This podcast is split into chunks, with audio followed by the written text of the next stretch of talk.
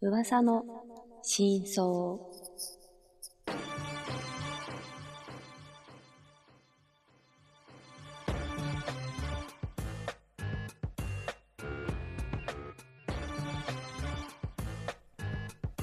えー時刻は、えー22時10分、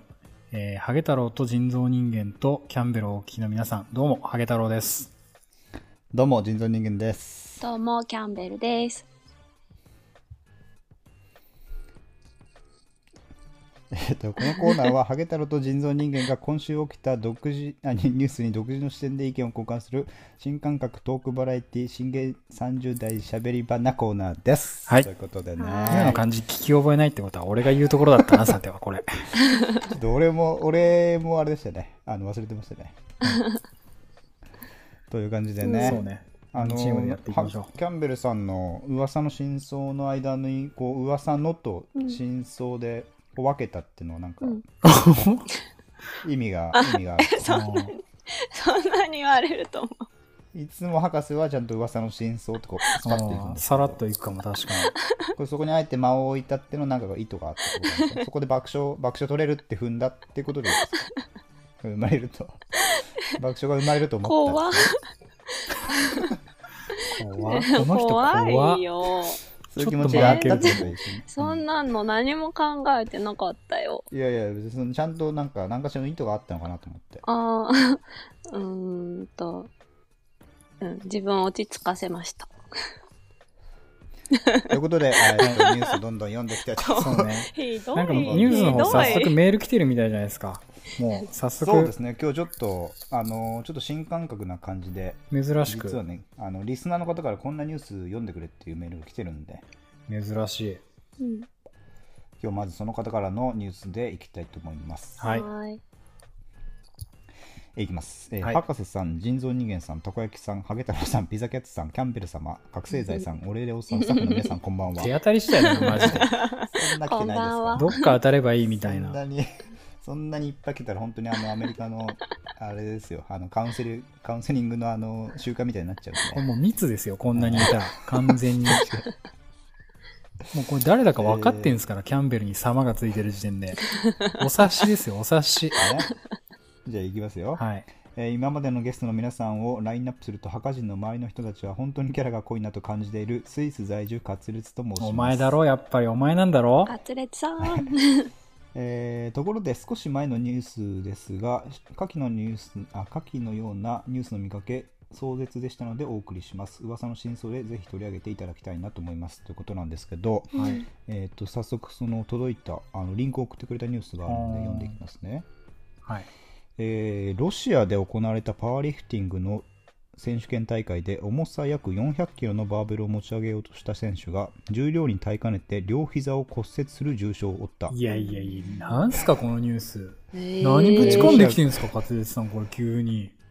ロシア国営どうしたん RIA ノーボスチ通信によるとアレクサンドル・セリフ選手はモスクワのドルゴプルドヌイ地区で開かれたパワーリフティングの選手権大会に出場した主催団体の WRPF はこの時の動画を Facebook に掲載しているいやバカか動画載ってんのこれじゃあ両膝折れる瞬間のやだやだはい、で動画の中のセリフ選手はうん882ポンド過去400キロのバーベルを持ち上げようとしてその重さに耐えきれずバーベルを落として膝から崩れ折れ苦痛の叫び声を上げいやていいたやいやいやいやいやえー完全にやっちゃダメなんじゃんこれセリフ選手が受けた緊急手術は6時間に及んだうわセリフ選手はこの手術について医師から私の膝をうまく形成し大腿四筋頭は二重に縫ったと告げられた妻によると半月板も割れて 半月も避けてですねまあそんな感じで ちょパワーリフティングの選手が骨が折れた動画がもうそのまんまフェイスブックに上がってる Facebook にの上がってやるだともう、みんな、みんなバカじゃん。これを送ってくるカツレツさんもバカだし、Facebook に動画上げるこの人たちもバカだし。ガツレツやめろこうカいツうレのはツ、グロニュースなしだろう。どういう趣味してんだガおツいレツはで最後そにんカシコシとカシコシじゃねえんだよ。何がカシコシだ、これ。カシコシというどとでこがどうカシコシなんだ、これは。まあ膝が折れたと怖いということですあー400キロですから400キロって何そもそも。ちょっと例えがわかんないんだけど、400キロって。身の回りに400キロのものとかないからさ。あのサラブレッドがだい たい軽いまで450キロぐらいですね俺あそうなん全だ然身近じゃねえわ、その例えも。ディープインパクトが450キロぐらいだとへー思そうなんだ。はいそん450キロもあんのにあんな速いんだ。あ、うんで、みたいにこう、ちょっと方向変えていかないと、ちょ、心の平静が保てないよ、こんな両膝折れるニュースとか聞かされたらう。んうん、これだってえどういう状態え持ってる時じゃなくていや、持ち上げた時でしょ、やっぱ。何もしないで両膝折れたら、それはそれで問題でしょ。いやこれ怖っあいやーだって膝が折れるって要は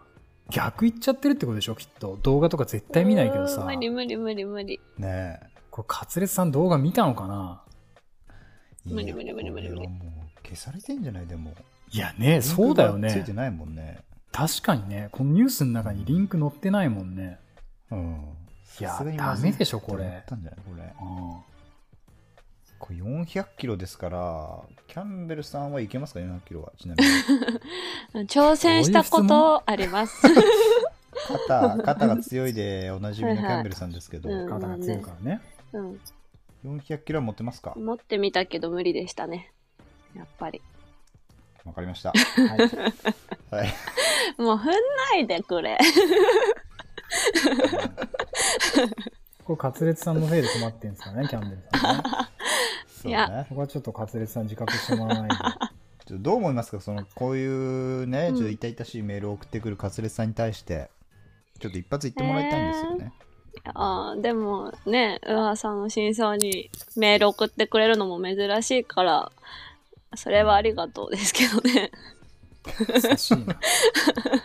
これもまたこれでカツレツさんファンやめられないですよまあギルティギルティだぞそれはギルティになってくまるあよそ確れはかにまた。これは、ちょっとこれは後半のああギルティ裁判にかけた方がいいんじゃないですか。やっうんぱあの時許してくれたじゃないですかっていう褒めてくれたじゃないですかみたいなあー迫られ方される可能性ありーあますります。これはあります、褒めてはないんだ来週送ってきますよ。褒めてはない の。はい。一応ねあの勝也さんにはうんキャンベルさんの住所送っておきます んでそうですね。あのね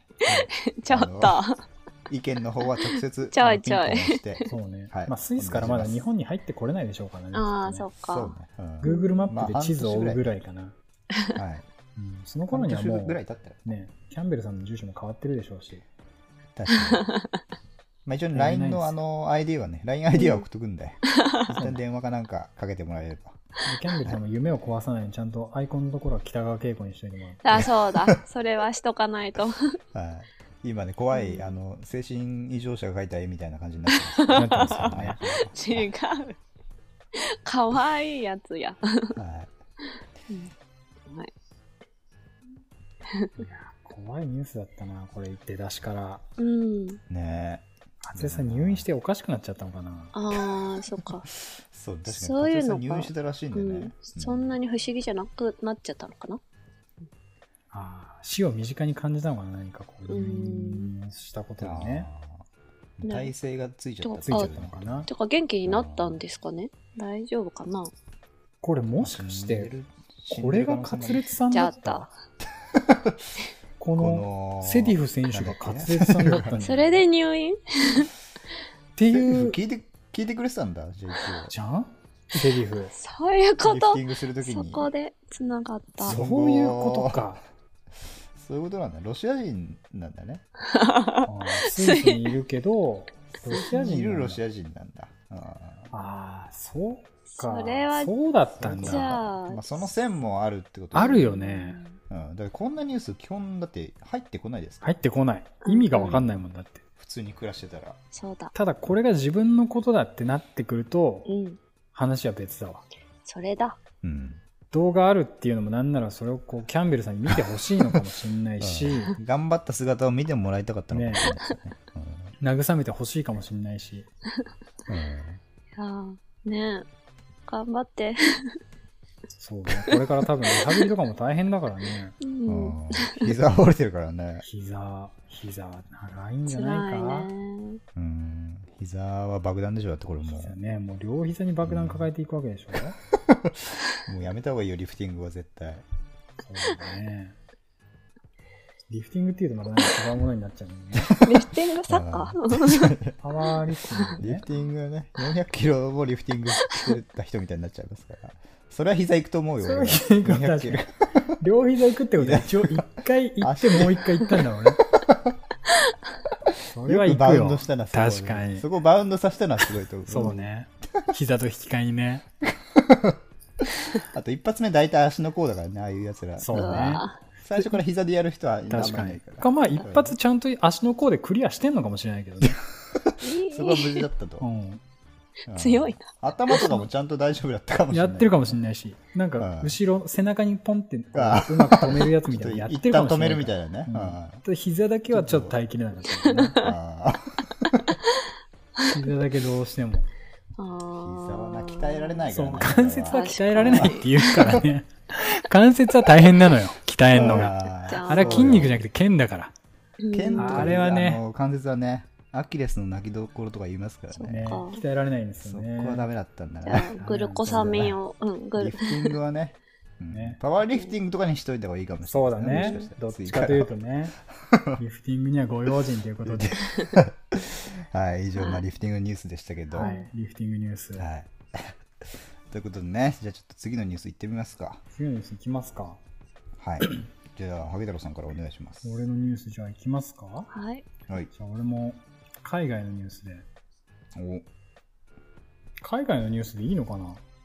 いや、全然いいですよ。このコーナーは一応ワールドワイドですかなんかこう、永田町にこう、中指立てるみたいなあーコンセプトがあったじゃないです確かあ一の応。ね。うん。いや、でも俺らゲスト来た時は、ちゃんと海外に向けてやるっていうコンセプトですから、あそうなんだねまあ海外リスナーも増えてるし、あ、そっかそっかそう。です。 うん。最近ね、そのオーストラリアの方も聞いてくれてるみたいそコうなそうニコさんコニコさんね。とかねうはんい。そう。ポニコさん、やっぱ旦日本語那さんもきっと聞いてくれてあ、るんですそよっか、旦那さんもね。まあ、フォローはコニコさんが勝手にしたらみた いなんで、ね、聞いてると思いますよ。そうね。はい。あーじゃあまあ、海外のニュースでもいいのか。まあでも、大丈夫まであす、海外のニュースとはいえ、一応永田町案件みたいなとこもちょっとありまあ、つそつ、こはね、もちろん匂わせてもらうのは一そ番うね、ね。ありつつうんちゃんとも、や政治が、っぱ一応や海っぱ外つながの、ってますから、あの海外イコール、やっぱり海外の事情っていうのは、その永田町でも絶対重要な話なんで、こううんバタフライエフェクトですよね。海外で何か起そうこでっすて、ねこう、それがだんだうんんだんだんこうね、うん。そう。日本に影響を及ぼしてみたいなのがありますからそうでね。す思いもよらないことが起こると、はい。そじこゃなんあでいきますよ、可ア能イ性あルりランドのニュース。はい。ますからもう、なんだかんだ多分つなぐと、つながれると思います、永田町に。はいはい。えーいきま。す。お願いし怪我はポルターガイストのせい裁判所が認定 DV 疑惑の男が無罪放免ついに超常現象を法が認めたはい。つながんねえ、これは絶対。 これは日本にも何かしらの影響を及ぼしてくるんじゃないですかこういう判例が出たってことこれはさすがに。えー、と奇妙な裁判がアイルランドで行われていることが明らかになったアイルランド紙や、えー、とイギリスのデイリー・メールなどが伝えるところによると48歳のシェーン・ギボンズ氏が3年間付き合っていた元ガールフレンドに暴行容疑で告訴された事件で裁判官が女性の訴えを退けギボンズ氏の疑いが晴れたと報じたがこの裁判の内容が実に奇妙だったのだとうん。何何でどういうことかというとはい。えー、とギボンの氏は元ガールフレンドの体にできたあざや傷は彼女が悪魔に疲れたからだと主張したのである。はって感じですね。はい。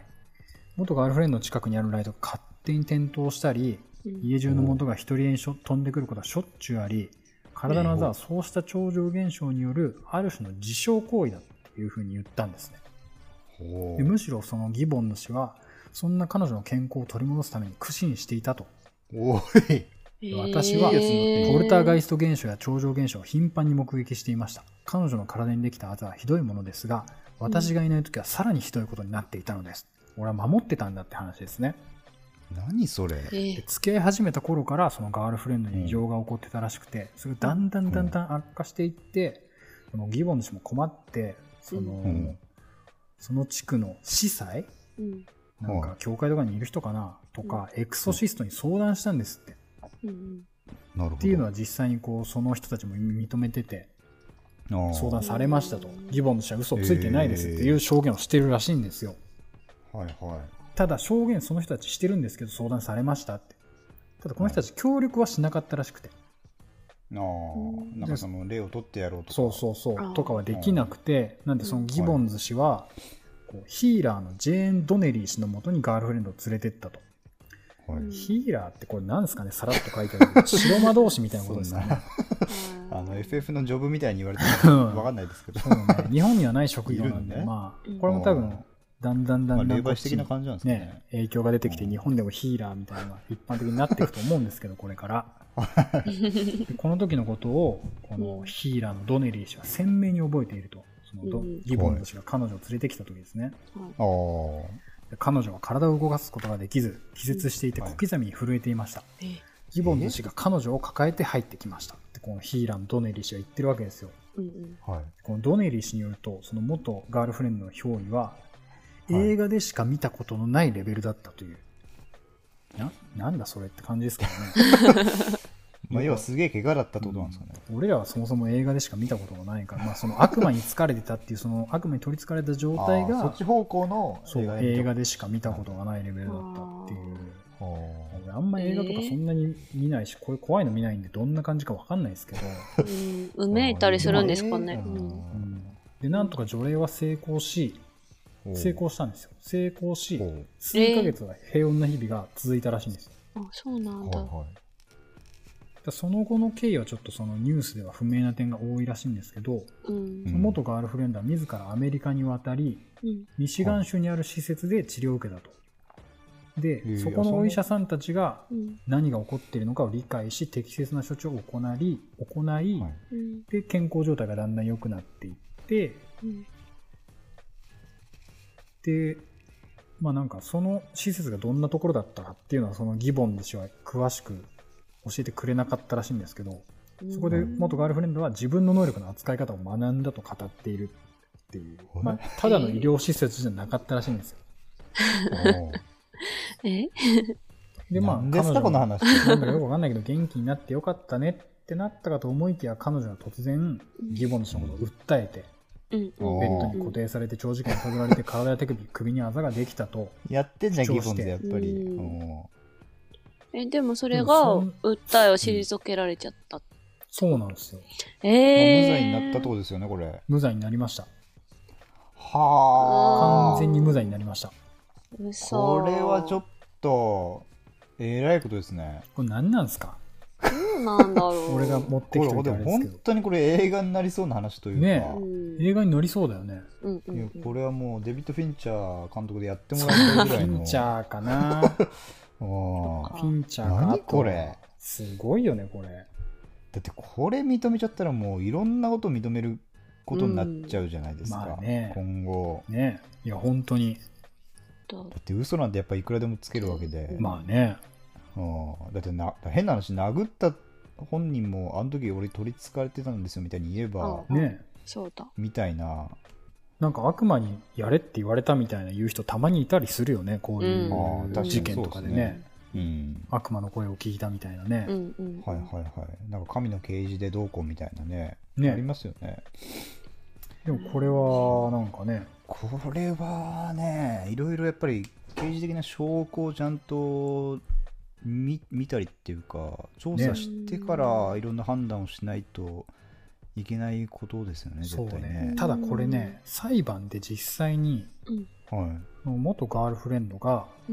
はいその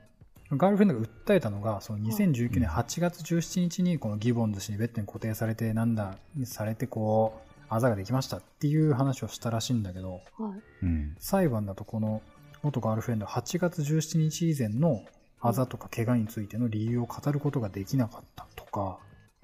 へーその自ら体をかきむしる腰痛を映した悪魔払いの映像が存在したっていうのがあってうん彼女のその主張と結構矛盾するところがあったらしいんですよ。うん証拠としてはいでこれによってこのギボンの死への疑いは晴れて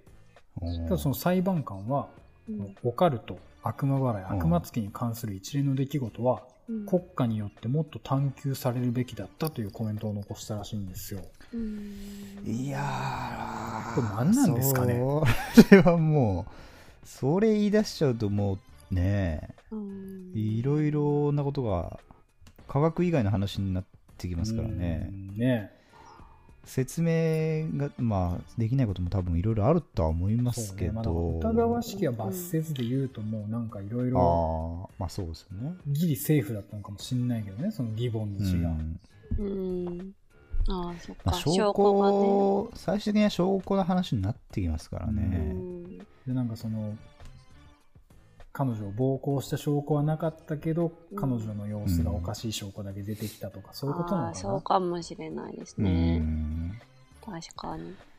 だってね、なんかい、や彼女がおかしいっていうのを相談したっていうのは別にね、できるしね。うんうーんうんそれは残るしね証拠そとうしてねそうそう。別に嘘つけるし。いやこれはかなりでもよくわかんないけど興味深いというか、うんねこれは本当ネットフリックス行くんじゃないうん これでも本当に多分映画化とかするんじゃないですか、ししてもいいよねうん、結構あのネットフリックスは、まあ、実録ものっていうかあのなんていうのかなこう未解決事件っていうかちょっと冤罪事件みたいなあの、そうね作品も結構あったりして確かになんだっけな殺人犯の作り方とかおーとかなんかあのアメリカでいまだに解決されてないけどはいはいはいちょっ と、まあ、一応逮捕されて何年も刑務所にいる人についての話とか結構僕も何個か見てたんですけどうんそこら辺が面白くて、まあ、見てても本当にこいつが犯人じゃないのかどうかよく分かんないっていう感じなんで、なるほどうねんはあーもうでもい、で全然その路線で僕とねねあのーハゲ太郎さん、まあ、ハゲ太郎さんがおすすめしてくれた本ですけどあの殺人犯はここにいるそこにいるはいはいはいはいはい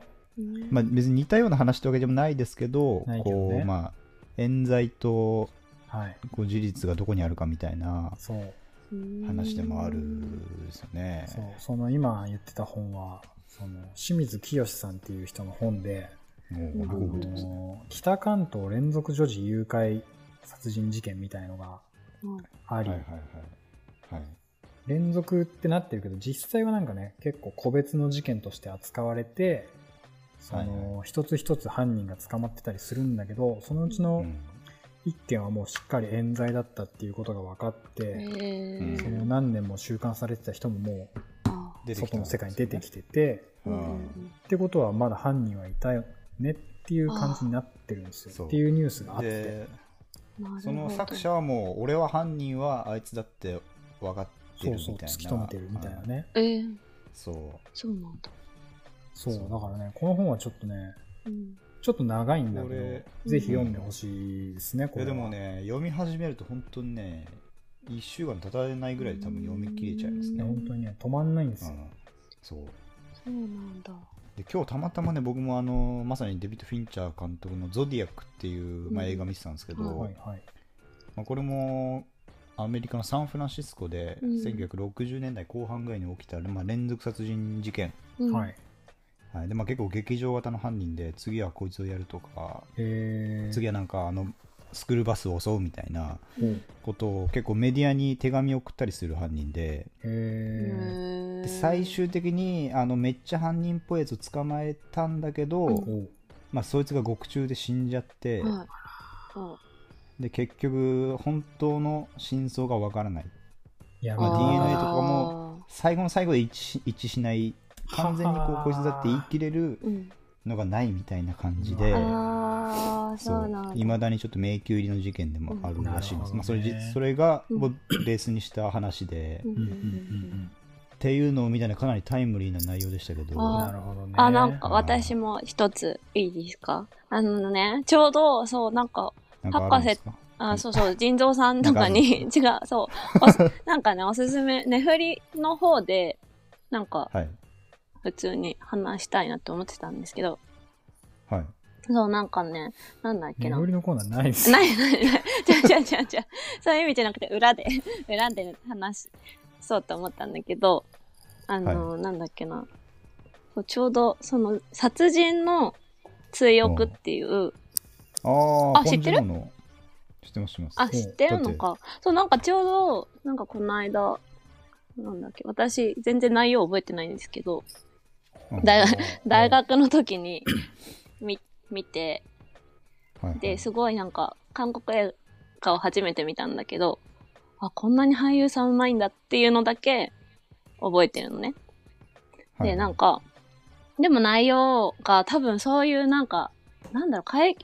未解決事件をなんかモまあチ未解決系モチーフにした感うん、うじ。んはいはいそうはそいうねそうそう、そう、それまあ、ほぼで、実録ものですよあ、ねそうなんだ。なんかそうそうもともうとん実際にあった事件を元にしたやつかな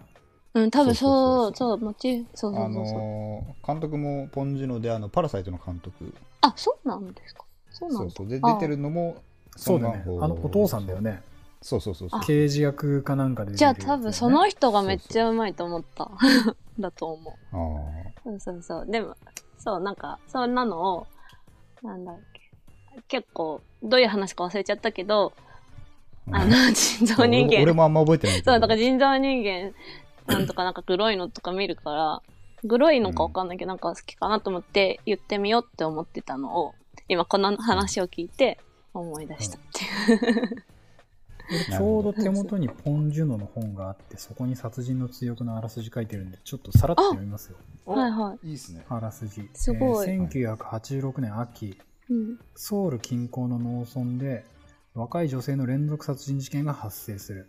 うんこれさっきのこのゾディアックの感じと似てますねうん似てますねで地元警察のパク刑事これがソン・ガンホうん。あーは被害者女性につきまとっていた知的障害者を署に連行し暴力的な取り調べや証拠の捏造で自白を強要するが、小石もソウル市警から派遣されていたソ刑事うんキム・サンギョンっていう人らしいんですエけリどエリートみたいなやつそうねこの人若い人だからおじさんのソン・ガンホとソウルの、まあ、要は大都市から来てるエリート刑事はでいすよはいはねい。それののバディになるみたいな感うじんのバディモーって感じなんですかね。の、その、うん総刑事の介入で容疑不十分と釈放される。ではい直感で突っ走るパク刑事、ソン・ガンホン。あくまでも物証を重視するエリート刑事の総刑事。うんはい交代賞の2人がコンビを組むが捜査は進展しない。うん一旦は有力容疑者の青年ヒョンギを確保するも決定打に勝ちこれまた釈放青年が監視の目を盗んで失踪した夜蘇刑事と親交があった女子中学生が惨殺されうん怒り浸透の蘇がその逃げたやつを発見暴行を加えて自家自白を迫ったその時その青年の無罪を証明する DNA 鑑定結果を持ったパク刑事が止めに入るということでね、なるほど。あれあーなかるほどねしかもね実はこの映画、まあ、実際にあった話ですけど、実は去年なんか今年の終わりか始まりに真犯人が逮捕逮捕されたんですよえこの元の事件のこの事件でもあじそうでも時効じゃないのあーどうなんだろう韓国の法律だからなんか違うんじゃない、わかんないけど時効とかあるのかな86年にできたからまだ起こった事件がそんな俺らが生まれ俺らぐらいの年そしうかだ経ってねないから、あーまあちょうど30年ぐらそいうか。うんあ映画作っ30年って結構長いそうねか。映画作った時は犯人わかんなかったけどってことか。そうそうそうああ。そうだねえー、すごい。でも公開からもう10年ぐらい経ってるけど、うんうんまあ、ようやく発信犯人が逮捕されたうんなんかパラサイトの受賞の時ぐらいにちょうど同じタイミングで騒がれてた気がする、えー、そうなそんうだえー、へ殺人の追憶ね、うんうんまあでも本当にこの事件とまあ根本の部分は似てるというか、えうんうんうんそのまあ一回それらしきものが逮捕されたけど、まあ、証いわゆる証拠ですよね証拠が不十分で、うんまあ、その証拠に関する事件って感じですよねこの紹介してもらったニュースってそうだねあその証拠っていうものをどう扱うのかとかあ、ねううんんなんかその DNA 判定とかもやっぱりそのさっき紹介した本でも出てきましたけどそうねうんどれほどこう正確なものなのかとかって分かんないですからわねかんない勝手な印象としても DNA はもう人それぞれじゃなくてもう個人個別のものだからもう一致したらもう間違いないんでしょうってうん思っちゃってますもんね、もう、うん決定先入的な観といっうかてね。イメージ的に、でゾディアックだとそれがまあ筆跡鑑定なんですよねうん。はうあん時代かなやっぱそういう時代も多分あると思うんですけどでも筆跡か鑑定ってって感じじゃないでうすか、うーん。んどそうれな当んてだろう、にね、なんのみたいな、うん、こうだってねでもなんか筆跡今書いてって言われたらは結構変えられなかったりすんのかね、でもやっぱバレちゃうっていうのはあんじゃないうんなんかでも結やっぱ構りそうい直う線的に書けばバレないかなとかもやっぱそ思うそうったりそすうるじそゃうないですか。脅迫文とか書く人さそういう字を書いたりするもんね、うんうんううんんやっぱ見つかっちゃうんじゃないやなんかわかんないけどうんなんか新聞のねあの切り文字とかでやるみたいあなのそようそうそうそうく見ますけうんどうんうねん筆跡鑑定ってなんか疑似科学的なものだったりしないのかなってちょっと思っちゃったりしいやますけーどど。うなんだろうねうんうんだから逆に言えばそれで勝手に自分が逮捕されたりする可能性もあるわけじゃないですかあーなんかに書いた文字そのこの筆跡だとっつってそうお前の文字が似てるって言われてある日突然確収監されてしまう可能性もあるじゃないですかそれ怖いねそうなるでも と筆跡ってそう確かに相あ当る意味で怖いいですよねうん勝手だってそのおぼろげなものというか筆跡を勉強した人だってまあいるとは思いますけどうんそれってその人たちだけの世界で作られた勝手な定説でもあるじゃあるじゃないですか一応、うんまあねうんうん、勝手にこういう学説を立ててこういう字を書く人はなんかあのずっと変わんないとかって言われてもうん人のやっぱ生き方ってそれぞれ、まあ、無数にあるんでねうんねそんなもんだけで判断できないだろうとも思っちゃったりするしうんっていうね証拠ね証拠難しいですねいやー広がりましたねこれ広が長りまし野た町じゃないですかこれはちょっほぼほぼとなんかタイムリーなの中が途なん半かい端でろいろあった。うあーん。いろんな人にタイムリー、まあ、そのゾディアックのね監督したデビッド・フィンチャーが、うんあのー、一昨日ぐらいからかな、うんはい新しい映画を公開したんでえーおぜひ皆さん見に行きましょうというなこんとてやでつですかマンクですねマンクえー、マンク。ちょっと下ネタみたいな名前ですけど誰も思ってないちょっと思あってなかったよ。危うい名前ですけ思どってませんでおし尻た。にそうケルギー当てといてください誰も思っそうていうない映で画すじよゃないですよということで、はいはいじゃあと次のニュースありますありますかあれたこ焼きさんたこ焼きさんじゃない あれたこ焼きさん今日いないたこ焼きさんいたないこ焼きさたこん焼きさんいるたこ焼きさ んいるもしかしてここでここまでずーっと待ってたたこ焼きさんがいる一緒にボタンを押して、 ここまで。相当我慢強いですよ我慢強さすごいぞ絶対今のところとか入ってきたかったじゃんうんたこ焼きさんデ 確かにイビッド・フィンチャーのくだりとうんかうん。萩太郎さんのあの NBA ニュースは NBA ニュースいっちゃいますいやもうねいやもう何でもいいですよ今日はほんの数日前からあれなんですよそのまあ喋シりーたいズンでしがょ終わってうんでこはうい次のシーズンに向けてはいこうトレードうんチーム間でトレード始めていいですよっていうのはいとはいあとスちトょーうブどリーこグの間みたいなそ感うじだドラフトも終わってうんおおでもうね最近すごいんですよチームのこう入れ替わりというかトレードでー、もまあ、なねんか去年も結構個人的にはいやあんま知らないながら去年ももねすごいなと思いましたけそどうすごかったやっぱうね、んもう昔はもう一つのチームで最後までやりきるとかあー一つのチームでまあ一番いい時期やってでちょっとこう衰えてきたからそのチームを去って他のチームでベンチとしてこはいはいはう選手生命を終えるみたいなねパターンがいうん結構主流というか、うんそういうのばっかりだったんですけどはいでその中で逆にこう成績が安定しないチームとかはあチームじゃない、うん成績が安定しない選手とかはうんうん逆にこういっぱいトレードされてあっちへ行ったりこっちへ行ったりっつってああそういう選手をジャーニーマンって呼んだりしてたんですけどうんおージャーニーマンって旅すそるう人みたいなそうそう、うんもうありとあらゆるチームを渡り歩いて、うんうんまあそういうのって大体エースじゃない選手なんですようんう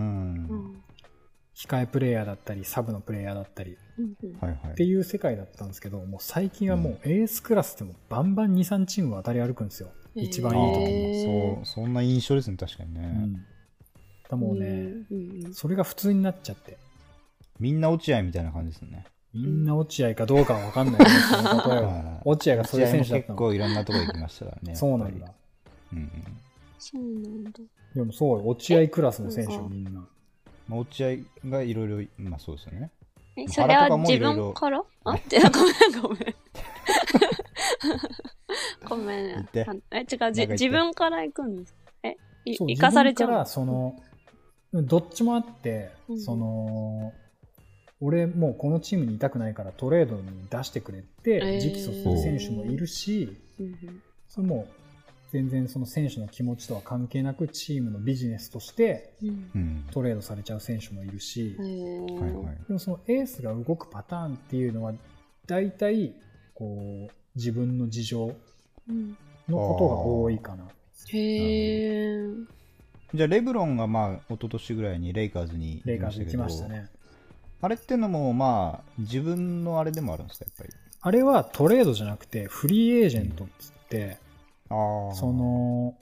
チームとや一応っどこにぱでも行っていい契約の期間が決まってるから、うんその期間が終わったらもう自由にしていいですよってはーうんで元のチームに残るっていう契約を進めてもいいし他のチームと契約を進めてもいいしっていうなるほでその一番いい契約をしたチームが取れるっていううんもう自由に交渉していいですよっていう状態だったわけうんなるほどでその時のレブロンはどうんもう一回地元のチチームをうん離れてまた戻ってきてしっかりそこで優勝して契約を終えたのそうですねキャだからバリアもうーズに入ってそうそう一回引いといてキャバリアーズ戻ってきて優勝してそうだから面接すもるう全然もうレブロンありがとうっていう感じだったからうんもう円満退社なわけ、うんでやっぱその大都市に行ってうん言うてまあこの先の人生も長いですからうんビジネス的な面も考えるとやっぱりそのロサンゼルスっていうのはうんいろんなビジネスチャンスが眠ってるわけじゃないですかうんそうですねっていうのでやっぱそういう大チームに行ってっていうのがあったんだけど、っなるほうどんていうのがね今年もバンバン起こるわけですよじゃあもうまあビッグな選手がかなり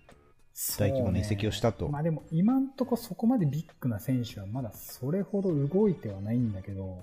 はい、まあ将棋で言うと飛車角ぐらいの選手がもおうーえバンバンねー、そりゃあす行っちゃごっいてるな。かな飛車角行ったらすごいですよ、うん、金金銀ぐらいはまだちょっと抑えつつみたいなまだうん動きを待つとうん、っていう感じでもうてんやわんやですねで、まあ、代表的なところ言うと今誰がどどこ行ったりとかっ代てあるんですか表的なところで言うともうその去年レイカーズが優勝したんですけど、うんそのレイカーズの優勝メンバーははいもう主要のメンバー3人ぐらいもう出てってますねあそうなんですかドワイト・ハワードはもう出てったしああーと、スタメンだったダニー・グリーンっていう、そのレイカーズに去年来て、その去年来る前のチーム、ラプターズでもその年優勝してて、へーラプターズで優勝、その次の年レイカーズで優勝でもうまた別のチーム行っちゃいました。ううーんんロンドンはまだいるんですかロンドもフリーエージェントになって、ホークスと契約しました。えロンドン移籍ロンド移籍。えロンド・ハワードはこのファイナルで相当株を上げたんで、ー、ロンドンファイナルすごかったですね僕もちょっと見てましたねそうなのよ。えだかーうんらそのロンドがもう出てっちゃうだろうなっていうことで、うんその別のガードを取りたくてそのガードを取るためにダニー・グリーンをトレードに出しましたえー、じゃあもう新しいガード来たってことなんですか新しいガード来ましたシュルーダーです誰ですかこれドイツ人のドイツ人ガードですへースター選手ではないけど、うんいい若手ですあのでもハゲのガードもいましたもんね、レイカーズ。ハゲのガードねハゲハゲガードいるんですよカルーソなんでしたっけカルーソ、カルーカソ。ルーソ俺カルーソ結構好きなんだよカルーソいいんですよボールドマンバって呼ばれてて、うんコービーがブラックマンバでボールドマンバっていうのは要はハゲマンバってことですねな。相当いじハられてゲるマンバって呼ばれてます嫌だな、なんか俺もハゲ仲間としてちょっと寂しい気持ちになりま すけど。でももうねハゲを隠そうともしないですからねそうですね。なあのんかね感じがいいですよね。結構赤いんだけどううんんがっつりハゲてるんですよがっつりえー顔顔だけで言うと、まあまあなんかイでケもメン顔は風結な構もうイ感じケすメるンけど白人の顔してて可愛い顔してるんですようんでもなんかこうねいかにも毛が柔らかくてあー毛量少ないみたいなう感んじのそうんうんもうね なんか頭のてっぺね、んあそこまで行ったかなり薄くらて、そう。へーあそこまで行ったらもう全部剃っちゃった方がいいんじゃないのみたいなそ感うじそもうすそるうけどそ、う短くし意ち外ゃとい剃らないないみたいな。そうなんだようんそうでなんかこうふわふわってなってる感じうん毛 がハゲちゃってんのよでちなょんっとかね最近こうアドバイスを受けてヘアバンドとかヘッドバンドし始めてあちょっと髪短くしてヘッドバンドし始めて 射的ついてきちゃった。 シャレ気づいてっまあでやっも、ぱジ言ェイうてソねン・ウィリアムスとかも結構ハゲてましたもんね、意外と。でもジェイソン・ウィリアムズはでもこう M 字ハゲだからさなんかやあっあ、ぱそうですね。うんこうちょっと様になるけどあまだ格好はつそかんでいいのし。ハゲマンバことカルーソはあ の日本人でいうところのいわゆるバーコードみたいになっちゃうタイプのハゲだあかあ、あはいーはいはいはい。そっかうんら彼結構きついっすよね若いとね確かに。うんうんそれを全然気にせずもうものすごい身体能力でバンバンタンクしますから気にせハゲずマンバディフェンスもいいし気にしてる暇ないですよね。 ハゲ気にしてる場合じゃないい。リーグで生き残るかどうかの責任にハゲ気にしてる場合じゃないっすから確本か当ににね。それは勉強になるわ。うんそうそんな人生生き抜く方が大事ですそもんうね。そう年取ればねやっぱねもう同じだしスター選手とかになるとやっぱだんだんだんだんお金もあるし色気づいてきて、あうんこうおしゃれしていくわけなんですけどやっぱカルーソぐらいの選手だとそんなにお金もないかーうんら、そうおしゃれづく暇もないし、うんうんうんそんな自分のハゲのこととかいちいち気にしてられませんよそうね、確かにね。そっち気に、そっち気になっちゃったらやっぱバスケおろそかになりそうますなかんら、よ人間。ましてカルーソはこう J リーグでいうといわゆる J2 みたいなレイカーズの下部チームにいたんですよずっあ、とそうなんですね。そううへーで、もそこでもうバンバン活躍してで、うんその上のチームに呼ばれてんでそこでもちゃんと結果を残して、そうっすよね。でもファイナルでもある程度こうプレー時間確保してうん。もう優勝の立役者ですよねしっかりとそうですね。あへの、ーまあ、集団でね、あれだけ力残してるのは結構すごいですよね。そうで何がすごいってね、うんレブロンと相性がめちゃくちゃいいんですよああ。プレーの相レブロン性もがなんか褒めてましたもんね、確か。そうそうないいのガーよドだみたいな感じで。レブロンにまたいいパス出すのよなるほどいいアリウープのパスとか出したりねこあーうタイミングとかねうんうんリズムが合うんですよねなるほど。いい選手なんですよハゲだけど、うんこれ大注目ですよ本当かっこ好きですけど ねあ。ーかっこつけでかもっ俺ちょこっハとゲそそういうでもやっぱ情報があると僕らも知らない NBA ってのはやっぱ楽しみやすくなりますからうんね。んんそうですねやっぱね確かにちょっと興味出た本当我々元バスケ部として、はいはいまあ、NBA 見てない人もいっぱいいると思うんですけどは見るなら本当今ですよ今い。いや今でも確かに僕もそこまでは見てなかったですけど、やっぱいろいろ事情知るとねめちゃくちゃ面白いですよね。そうでなんで今かってうんやっぱね、八村がいるからですねああなあるほど。日本人でドラフトあそ9っ位かはい。でもうバンバンスタメンで出てますからウィザーズですごいねだって20点取った試合もあったんでしたっけ？あった30点取ったりしてるからえマジですか？すごい取ってる取ってるカワイ・レナードとマッチアッはいはプいしながら30点取ったりしてますからね、へへーーこれはすごいですよ。いやもうね、日本あ んまり騒がなくなってますけど、うん当たり前みたいになってるけど、はいはいはい。すすごいですからね、これす。ごごいですよこで、最終的にこうシーズン終えて、れは。はい。オールルーキーセカンドチームっていうのに選ばれて、ああなるほど。こうオールルーキーチームっていうのがあるんですよ、シーズンが終わるうと。まあ、ベスト野球でいうベストナインみたいな感じですね。そういううこと、そういうことです。だかねらそのシーズンのルーキーのトップ5がオールルーキーファーストチーム、はいはい、で、そのトップ10がオールルーキーセカンドチーム。で10本の指に入るルーキーとして、なるほど。こう賞を獲得したわけですよ選ばれたんですすよごいえーそれはすごいこれは日本のね、あー今までの日本人のバスケプレイヤーで考えると、ま、もう全然いやもう全然ですよだって別次元ですよね。もう俺が中学生ぐらいの時にもう田臥がついに NBA 入りだっつって、はいはいはい。ありますねあの時は本当に田臥がコートに出てきただけでうわーっつってうんあいつコート出てるっつって、うんで試合でボール持ってもういきなりスリーポイント決めるんですよ田臥、へもうじえちょっと時短だみたいなの踏んそうで、最初の試かっこ合いいでねありましたよね。みたいな感じで。うんはでフリースロー決めただけでもわーわー言ってあ言っちゃうね結局ねシーズン途中で解雇されちゃうんですけど田臥い。はそうですね。うんはい。それが日本の NBA の始まりだとして、うんうそんこからもうもうこれでも20年近く、なんもなかったですもんね。いやないないない明るいニュースって。まあなんかそのあーサマーリーグって言ってうこうん準備期間中のはいはい。こうどんな若手がいるかなっていうのを見るお試し試合みたいな期間があるんですけど、そこに呼ばれる日本人とかやっぱりたまにいて、へーいましたね。でもそれでも、だからその今千葉ジェッツでバンバン活躍してる富樫とか、ああ、はいはい。もうサマーリーグに呼ばれてたけど、もうその時もサマーリーグに出ただけで、サマーリーグでプレーしたっていうだけでもうワイワイワイワイ言ってた世界なのに、はいはいあうーん。それがもう10本の指に入るルーキーとしすてごい。っていう選手がいる今うん、これ見ないとダメですよ。なこれるはほ見なきゃダメど。だ。これえ、はじゃあその八村くんは、あの、スラダ、スラダンでいう三能の、あの、沢、あ、なんだっけ、沢。沢北。沢登りかあさっきなだ清水エスパルスの沢登りかな 沢北じゃない。沢北ね。沢う 北。ん、みたいな感じですかもっと、うんま何でもっと、何でですか 違うこう、うまさ。 急に俺じゃない、俺じゃない方厳しくなったよ。うまさっていうか、やばい。うまいはうまいんだけど、なんかああいう沢北八みた村い塁なのそのうどんどういうプレーがやっぱあれですかその持ち味というか、八村は、うん、まあ、でもシュートじゃないんだよな。でもディフェンスがあまあまあいいっていうところと、うーだからんそのゴールを決められる、フィニッシュできる。ううんんで、自分でゴールまで行ける。ボールを持って運べる。うんで、体がある程度でかい。まあでかいっつってもあー NBA の中じゃ平均ぐらいですけど、うんはいはいでももう体ある程度しっかりしてて全然他の選手に当たり負けないぐらいやってるし、はいはい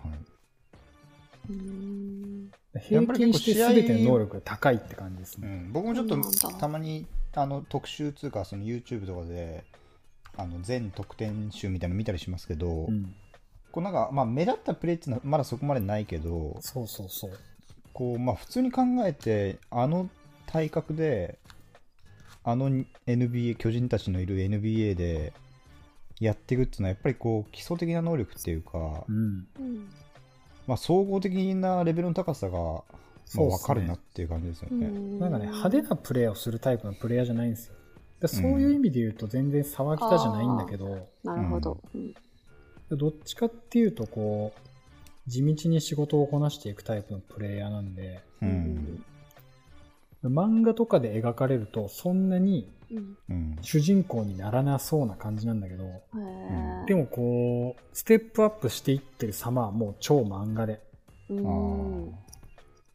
でもなんかずっと八村の話しちゃうけど、あーもともと富山の高校生なんですよね。あー何そう高なん校だですかな明星高校。へうーんで明星高校うでんバスケやってて、はいで、その高校生時代に、うんその、ジョーダンクラシックっていうそのジョーダンブランドが主催する若手の試合みたいなのに日本人で初めて呼ばれるんですよ。へーそこにはこう結構いろんな世界各国からそういう期待の若手の選手みたいなのが呼ばれてううんんそこでいい数字を残したことでこうアメリカの大学からスカウトが来たりはいはい NBA に注目されたりっていううんある種その若手の登竜門的なところがあってうんうんでそこである程度いい数字を残して、まあ、いい数字ってものすごいいい数字じゃないけどそこそこの数字を残してうんうんそこで一回注目が集まるわけですよ。うんうんその後から、多分、アンダーセブンティーンとかの日本代表になって、世界選手権に出て、はいアメリカと対戦するんですよ。ので、アメリカと対戦するんだけど、もうその時も120対20いくつみたいな、すごい点差で負けるんですよ。ボコボコボコにされてあー20それは30か40点ぐらいかな。ミニバスの超強いチームとマジ弱いチームのやつだみたいな。ででも、その試合で八村が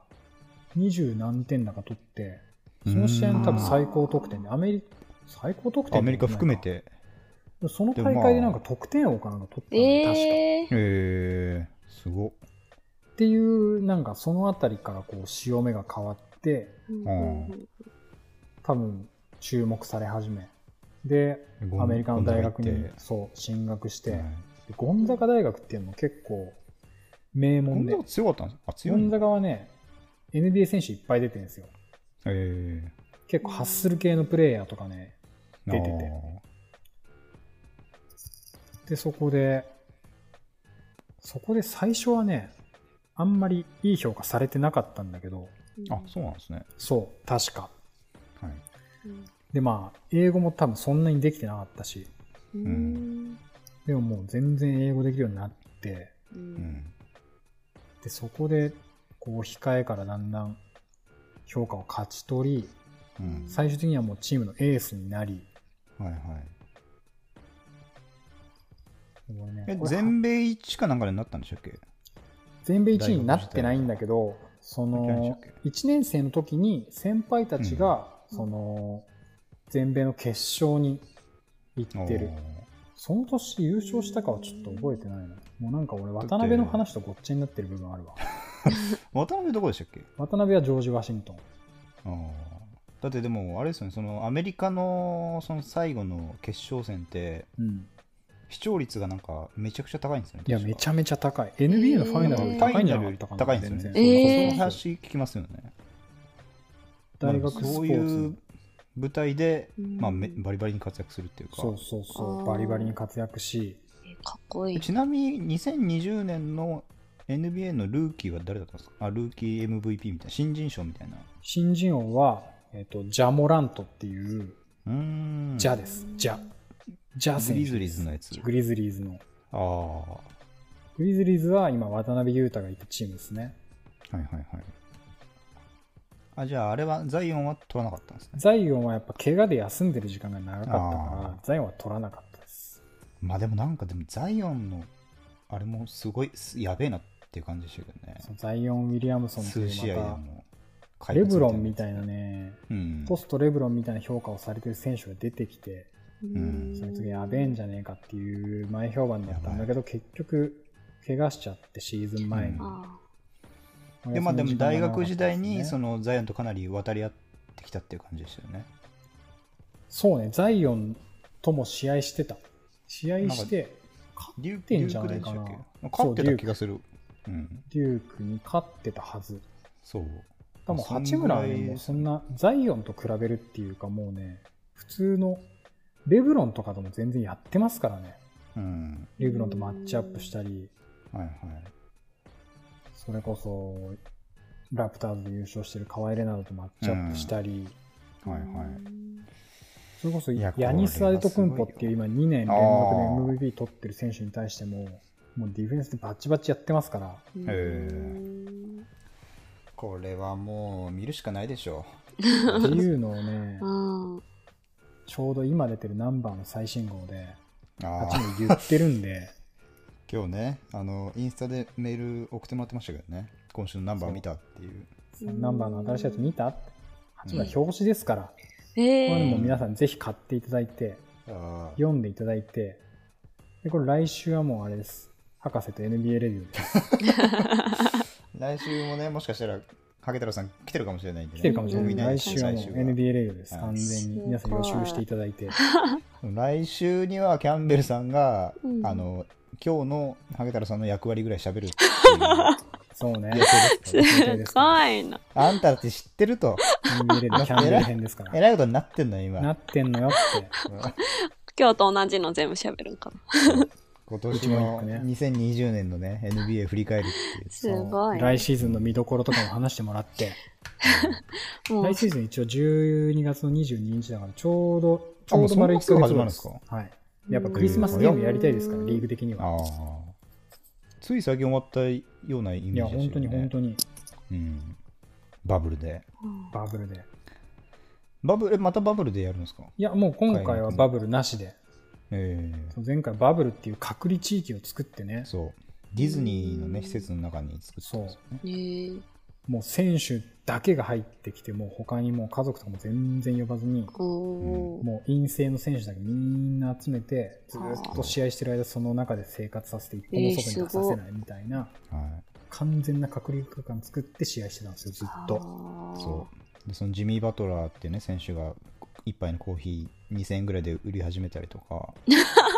いろんな物語があったんですよ、バブルには。あったみたいですよそうやっぱ同じ場所にやっぱみんないますから、うんそう、ずっと今同日じ場所いますからの、ね。今日のあのチームのあいつらうんこうだったからこう攻めれば勝てるよみたいな話があったりとかしたらしいですよやっぱりへーあいつ調子悪いらしいよみたいなそっかそっかホテル歩いてたら普通に会いますからね、敵チームとね。ううんんいただよねからもうあれですね、あの、スラダンでいう合宿場所一緒だったみたいなあ感じですよ。あ、なるほど。みたいなねカリカ海リネロ南島だがっけ薬あ、違うわ。薬渡しに来るみたいなあこ とが、懐かしい。そう、相手チームにコーヒー売りに行くみたいなの多分あったと思いますよ、あ今ー回あねりますよ。なるほどね。まあ八村はねバ、バブルまでは、あ、バブル行ったんでしたっけ八村はバブル行ったけど、ババブル行って、バブルの中の試合でプレーオフ進出を決める戦いに敗れ、ププレーオフには出れずに帰りました。あうーーん。まあコーヒーは買えなかったかもわか んないけどそうそうね。そういうねちょっと特別なことがあったってのがまあ2020年の NBA でもあったわけですよはねい。。はいこう今日は俺はねすバトごラいーね。バトラーが好きになったね最近はバトラーはいいんですよ。バトラーは移籍しないんですかバトラーは移籍しないですね。ああまあヒートまだ契約も残ってるんでとうん。というねヒートの話もなんか面白いですよねちょっ面白とい見ましたけどヒートもね、面白いチームだから、うんカルチャーのあるいいチームですよ。カルチャーがあるらしいですよねというね大丈夫ですか話もこんな、ちょっとこんな NBA レディをして て。これ完全に勝地さんもう切ってると思う今んで日すよ。そう切ってる もう今日野球とバスケットすごいよスポーツレディオです、スポーツラ体ジオ育会系レディオですよ。そのこういうね、あの、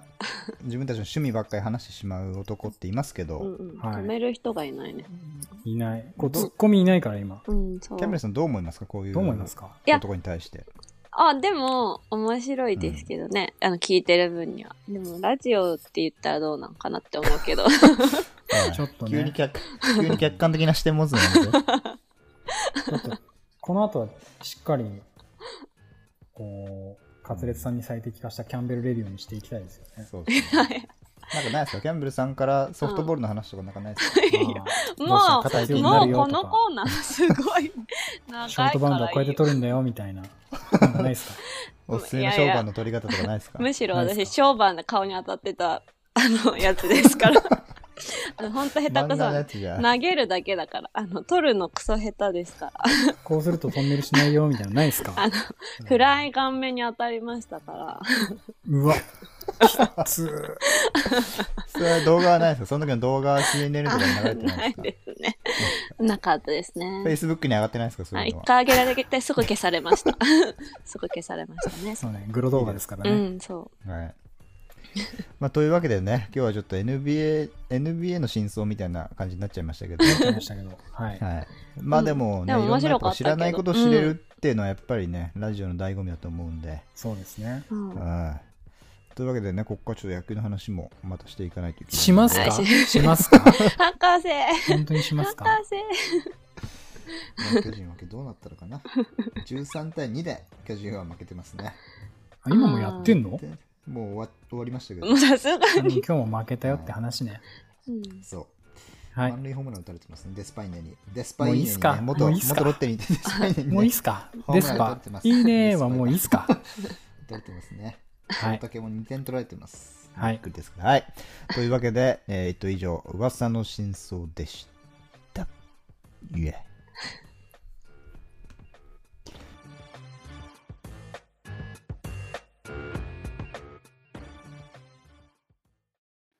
俺が言ってやろうか。